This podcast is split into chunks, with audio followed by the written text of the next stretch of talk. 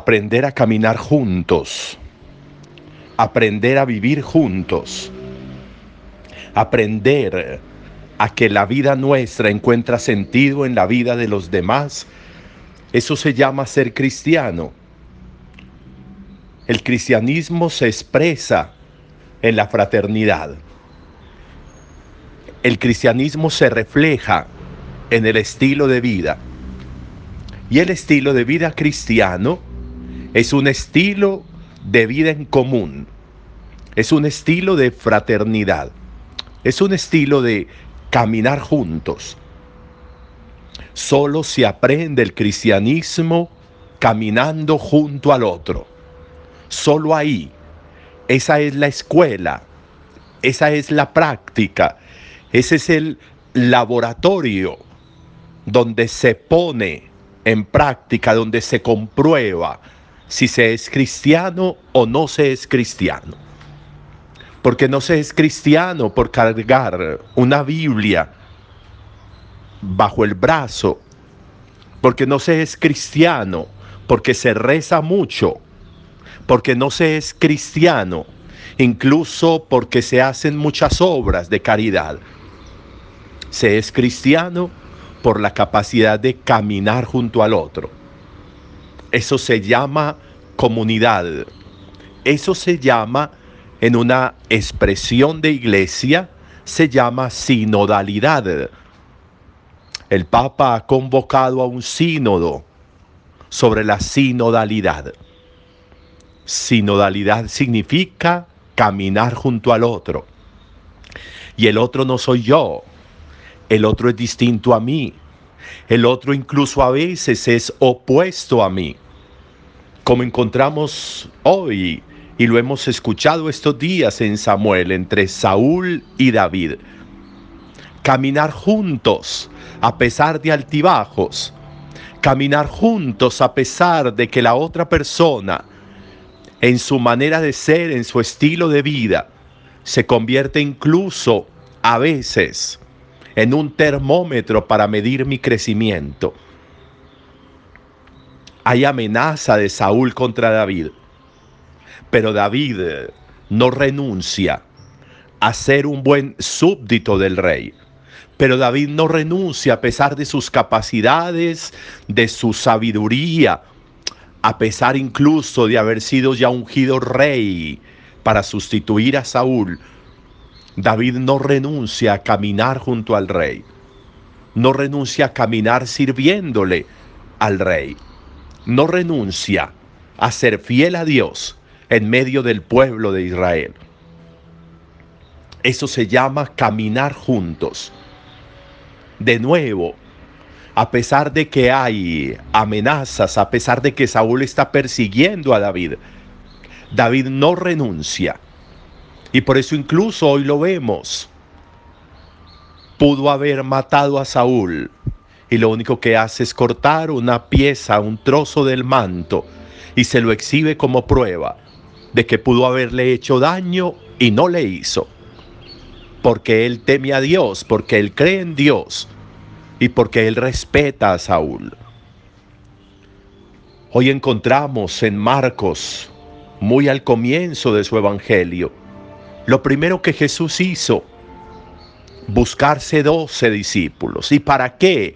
Para caminar con ellos, para caminar con ellos, para que su vida estuviera acompañada por estos doce hombres, distintos todos entre ellos, uno duro de pensamiento, uno primario en las reacciones, uno traidor, pero con ellos caminó con esos doce caminó, fue de un lado a otro. Predicó allí, sanó allí, curó allí, los instruyó allí, les enseñó allí. Con ellos recorrió sus últimos tres años de vida, como en un sínodo continuo, como en una sinodalidad permanente. Vivió la vida junto a estos doce hombres.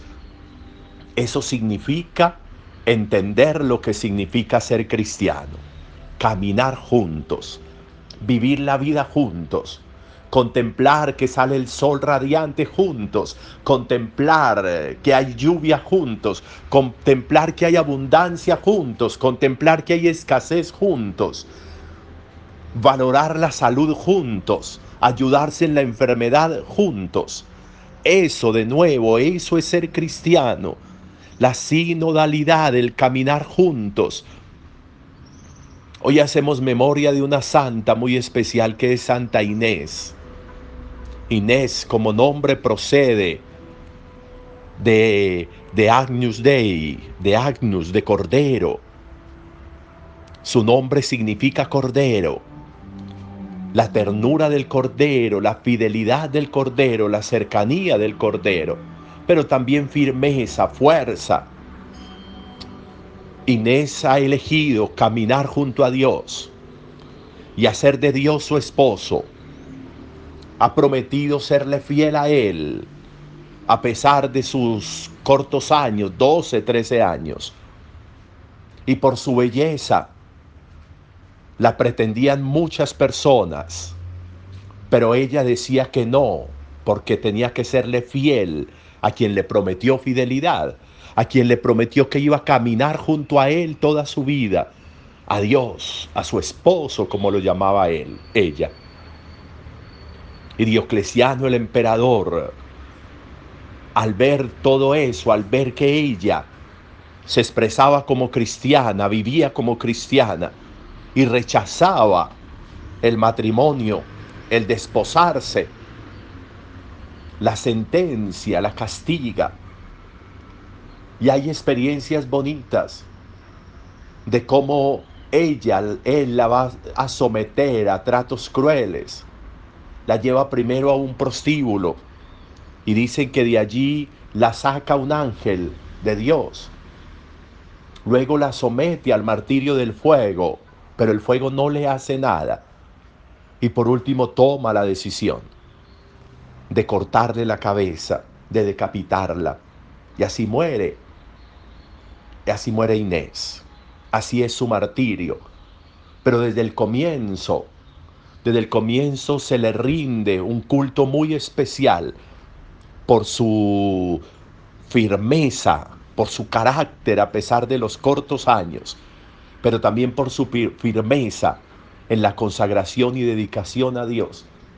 Desde el siglo IV empiezan en Roma, en Italia, a rendirle todo ese culto a Inés, pero sobre todo la capacidad, no un culto para alejarse de Dios, sino para descubrir en Inés una manera de amar a Dios, una manera de servirle a Dios.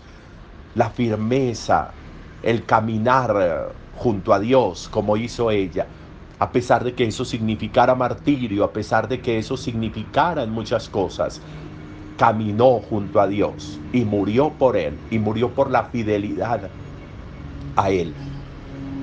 Caminar juntos Qué bueno que hoy fuera un día especial para caminar junto a los demás, que nos hiciéramos conscientes de que estamos caminando con unas personas, que estamos viviendo con unas personas que pueden ser familia, vecinos, compañeros de trabajo, de estudio, pero que caminamos junto a los demás.